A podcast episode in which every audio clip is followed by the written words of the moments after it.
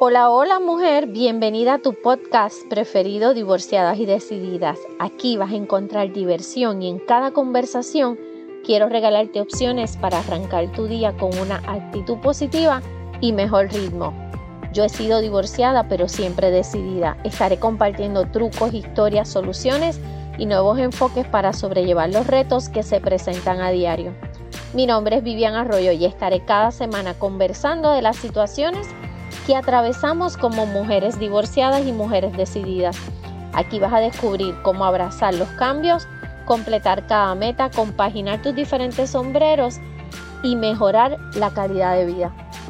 Asimismo, entender y atender altas y bajas que puedes encontrarte con tu querida socia. Y tú, que tienes hijos, descubrirás mejores maneras para ser asertiva con ellos. Asimismo, reaprender a tomar decisiones y mega necesario diseñar tu próxima relación de pareja. Hola, hoy quiero preguntarte algo. Si has escuchado a alguna amiga cuando dice o compartiendo con una amiga, estás así hablando con ella, o quizás entre pareja y alguien dice, es que él no es la persona con quien me casé. No lo reconozco una buena respuesta sería, bueno, qué bueno que no es esa misma persona con quien te casaste. Así que empieza a disfrutar de nuevo lo que es ahora. Bueno, esa reacción puede causar que alguien caiga para atrás, porque lo que especialmente la persona espera es que le tengan pena, compasión o que empiece el dilema de, de la situación que está viviendo. Así que esta reacción puede chocar, pero eh, hay que romper con ese paradigma, con ese modelo sobre qué es el matrimonio. Porque te voy a decir algo bien rapidito. Todos cambiamos, tú también cambiaste ya. Y no solo en matrimonio, sino cuando, cuando ya la relación lleva cierto tiempo. Eh, y nosotras podemos expresar mejor porque la mujer es más expresiva, es más detallista. Pero no existe ninguna garantía ni ninguna certeza o ninguna fórmula mágica porque cada relación es su propio mundo y va a requerir un mapa diferente. Porque ahí va atado todo lo que es tu crianza, todo lo que es tu experiencia, todo lo que son tus estudios, tu genética. Y eso mismo va para el otro lado. Tú nunca terminas de conocer a una persona realmente. Eso, eso ni es bueno ni es malo, porque así te sorprendes. Y si estás en modalidad de disfrutar la relación, no de torturarte con la relación, pues puedes verlo como algo nuevo, como eso que te acabo de decir, que lo puedas volver a disfrutar. Eh, hay muchas cosas externas que influyen en una relación. Y hay muchas más internas con las que tú vienes que cargan una relación. Y ahí es que tenemos que detenernos realmente que yo estoy aportando a la relación. Ya sea para esta relación que tienes ahora o para tus próximas relaciones. El detalle está que cuando terminamos una relación, nos enfocamos en lo que me hicieron, nos torturamos y nos tiramos a llorar, pero no nos enfocamos en qué yo fallé. Sí, porque esto, esto, todo el mundo falla dentro de una misma relación. Unos más y otros menos, pero aportamos, ¿ok? Aportamos. ¿Qué pasa? De momento tú no lo ves, pero más adelante cuando la madurez te va dando otra, otros giros, entonces tú entiendes que yo hice o que yo no hice para que eh, mejorara. Oye, no busques una relación perfecta, busca felicidad dentro de esa relación porque tú tampoco eres perfecta. Y a veces exigimos tanto de la otra persona y sin embargo nosotras eh, no lo estamos siguiendo. Y se nos van, se nos van porque me incluyo, o sea, me incluyo. Yo tengo un esposo súper cariñoso, atento, detallista, más que cariñoso, detallista. Vamos a cambiar la palabra cariñoso por detallista. Y yo a veces me envuelvo en el día a día, en los proyectos, en los asuntos de trabajo, en los proyectos de mis hijas, de mis nietas, y olvido ciertos detalles y no hago ciertas pausas que debo hacer. ¿ok? Por eso es que te lo menciono, porque tenemos que ir sobre nosotras constantemente. Constantemente. Tenemos que ser valientes. Y ahora no hay excusa porque mira, aquí conmigo tú puedes descubrir muchas, muchas, muchos temas y muchos detalles que te pueden servir más adelante. Date la oportunidad de revisar el podcast y los temas que he visto hasta ahora contigo.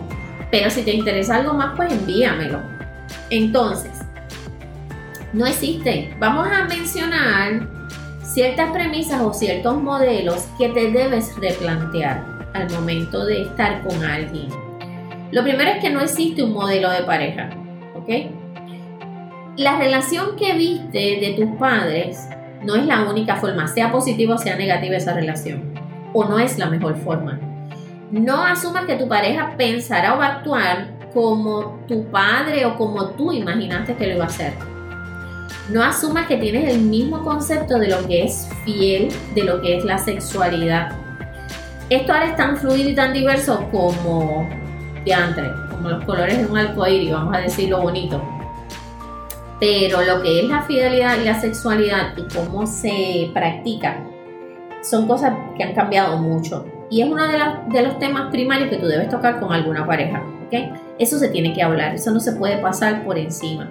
Y a veces lo damos por sentado que la persona piensa igual que tú y es totalmente diferente. Que eso puede servir para dos cosas, para ampliar tu modelo de mundo o por darte cuenta que no es la persona la cual tú quieres tener a tu lado. A veces también nos volvemos muy exigentes eh, y eso es natural, va a pasar, porque según las experiencias te van eh, evolucionando tú te vas poniendo más exigente al momento de, de unirte a alguien. Una de las cosas más importantes que yo dialogo con las chicas es que cultiven la capacidad de soltar el control. Déjate llevar, déjate guiar. A veces buscamos parejas para nosotros guiarlas, para nosotros llevarlas, para nosotros tener el control. Y luego con el tiempo nos quejamos porque todo cae sobre nosotras. Ojo, cuando el chico levante eh, una idea o tenga un plan, síguelo, aunque no sea tu plan preferido, aunque no sea lo que tú tenías en mente. ¿Ok? Abre ese paracaídas y déjate guiar de vez en cuando. Te lo digo de corazón, porque lo viví y porque lo veo constantemente. Mira, lo segundo es que acepta que todo puede cambiar. Tu relación va a cambiar. Y va a ser, y tú vas a hacer una receta. Suelta esas expectativas cómo, de cómo deben ser las cosas y acepta una nueva actualidad. Quizás eso lo has escuchado mil veces. No puedes ni debes buscar cambiar tu pareja. Tampoco va a poder ella cambiarte a ti o debe intentar cambiarte a ti. Tiene que coger el paquete como está siempre tenemos que tener la visión de mejorar, ¿ok? Porque tampoco es el flow este de que yo soy así, brégate con esto. Eso no, eso a mí no me, no, no, es un no, no, ¿ok? Y tampoco tú vas a poder impedir que la persona cambie, la relación cambia, la relación evoluciona. No es que se dejan de querer, es que hay unas cosas que toman menos importancia y otras la ganan, ¿ok? Siempre hay que buscar la manera de comunicarnos, no con las emociones arriba, Recuerda, no con las emociones arriba, hay que manejarlas, hay que administrarlas y todo comienza con un pensamiento. No olvides eso. Si tú te estás convirtiendo en Chucky, es momento de terminar la conversación. Termina, aprende a terminarla. A lo mejor te lo has planteado muchas veces y no lo has hecho. Eso es parte de soltar el control. No tener una comunicación violenta. ¿Que toma tiempo? Sí. ¿Que somos impulsivas? Sí. ¿Que somos emocionales? Sí que a veces vamos muy por encima de la pareja, sí, pero hay que estar atenta, hay que tener los radares prendidos, ¿ok? No busques una relación perfecta, busca tener una relación satisfactoria para ti, que llene tus expectativas, que puedas vivir tranquila, feliz, que sean más los positivos que los negativos. Y la comunicación siempre va a ser clave, ¿ok? Tal vez estos son detalles que puedan ayudarte a cambiar ciertos paradigmas o a evaluar tu forma de gestionar las relaciones. ¿Está bien? No es que esté mal, siempre hay, porque a veces estamos buscando una relación buena, una relación que nos llene, pero realmente qué estamos haciendo para encontrarla, qué estás haciendo contigo, porque tú no puedes cambiar a la otra persona, tú lo que puedes cambiar es a ti y la forma de tú manejar las situaciones que se presentan. Más que nunca la comunicación oral, hablar, expresar, mirarnos a los ojos. No todo es por texto. Yo valido la importancia de los textos porque hay veces que tú no quieres que las personas que están cerca de ti se enteren de algo o quieres dar un aviso de algo o quieres hacer que te salven de una situación y envías un texto para que te llamen. Pero hay conversaciones que no se deben mantener por texto.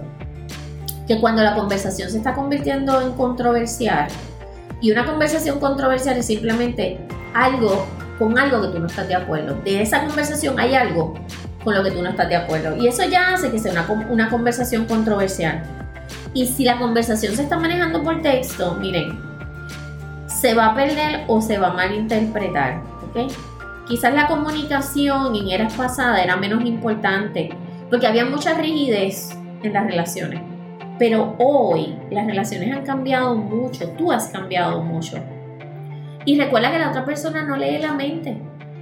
Eh, eso, eh, tú escribes y la persona está interpretando y a lo mejor tiene muchas distracciones y no le presta atención a lo que tú quieres que le preste atención. Son detalles de pareja que pueden cambiar una relación. Es como en la cama. La persona no te puede leer la mente. Expresa, habla, dile lo que te gusta y dile lo que no te gusta en momento en la cama se pueden arreglar muchas cosas, ¿ok? Pero también se pueden dañar muchas otras. Así que hay que crear ese balance en comunicación. ¿Sabes qué? No va a existir conexión de pareja si no te ven vulnerable. Verte vulnerable no es malo. Eso no es malo. Porque si no puedes enseñarle a tu pareja quién realmente eres, qué sientes, qué te duele, a qué le tienes miedo, qué anhelas, entonces realmente no vas a estar conectada. Es decir, va a ser una relación superficial porque estás ocultando muchas cosas de ti. ¿Ok? Porque sabes, si, si tú estás con alguien o te casas con alguien, es porque crees que esa persona es auténtico contigo y tú eres auténtica con la persona. Porque ya sabes que no vas a ser rechazada quizás. Eh, porque hubo o se dio o te abriste a que entiendan realmente cómo tú te sientes y qué duele. Mira, no empieces una relación hablando eh, o, poniéndote en modalidad de víctima. No. Eso ya es cuando hemos llegado a ciertos momentos. No hables de tu pasado, por favor. Empieza la relación en cero, porque esa persona se va a quedar con algo de esa conversación y en algún momento va a salir. No, porque me estás comparando, no, porque no hables de tu pasado, cierra esa puerta y no permitas tampoco que la persona hable de tu pasado, de su pasado. Es la primera tendencia que tenemos, abrirnos y hablar, pero hablar de lo que sufrimos, de lo que pasamos triste, no. Recuerda que tu pareja es otro ser totalmente individual. Ese es otro de, la, de los detalles que te quiero contar. Recuerda que es totalmente individual.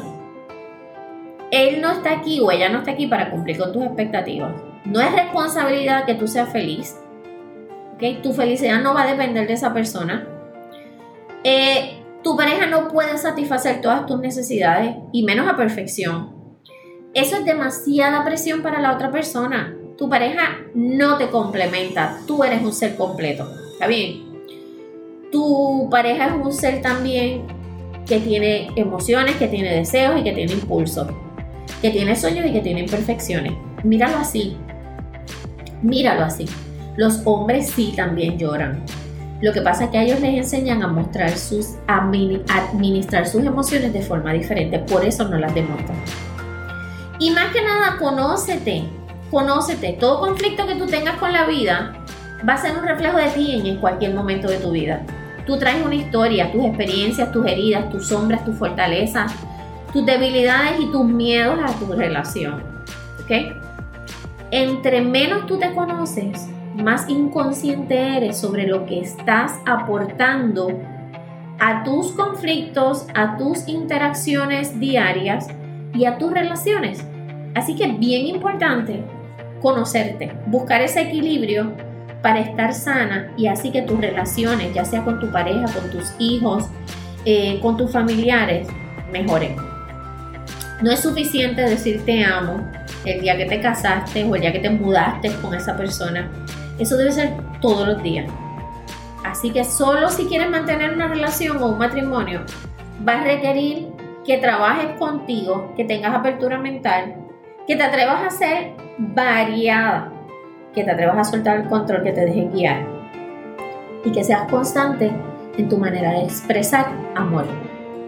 Mira, oye, te veo, te escucho y te siento la próxima semana. Recuerda que la vulnerabilidad se vale. Que sepan lo que tú sientes y lo que te duele, pero en el momento preciso. Pórtate como te dé la gana, pero usa mascarilla. Bye. Gracias por haberte quedado aquí hablando conmigo hoy. En las notas voy a dejar los links para que puedas escribirme o si tienes alguna pregunta o algún tema que sugerir, sabes que no admito timidez. Si te gustó, comparte el episodio en tus redes, envíalo al chat de tus amigas divorciadas y decididas y puedes dejarme una notita tuya aquí. Nos queda mucho por compartir. Pórtate como te dé la gana, pero por favor usa mascarilla. Voy a estar súper feliz de volver a hablar contigo la próxima semana. Lindo día. Bye.